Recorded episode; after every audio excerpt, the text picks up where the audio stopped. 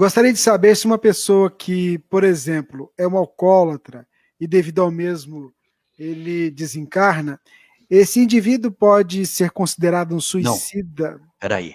Gostaria de saber se uma pessoa que, por exemplo, é um alcoólatra e devido ao mesmo tempo.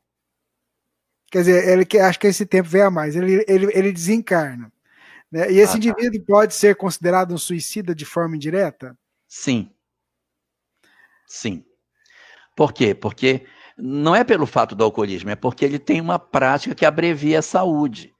Nós estamos falando do, alcooli, do alcoólatra, mas a pessoa que come demais, a pessoa que é, dorme de menos, que trabalha demais, que tem qualquer tipo de conduta que ameaça a saúde de seu corpo, ela é um, um suicida indireto. Todo tipo de prática que a gente tem que conspira contra a nossa saúde abrevia o tempo de vida na Terra. Ora, se abreviou o tempo de vida na Terra, eu estou indo antes do tempo. Se eu estou indo antes do tempo, eu estou, de certa maneira, matando o meu corpo. Então, é um suicídio indireto.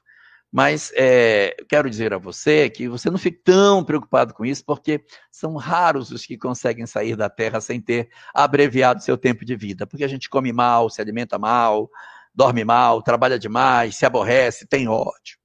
Tem uma série de condutas equivocadas e são raros aqueles de nós que cumprimos da programação espiritual que nos foi dada o tempo que é previsto. A maior parte de nós desencarna um pouquinho antes, uns muito, outros um pouco antes.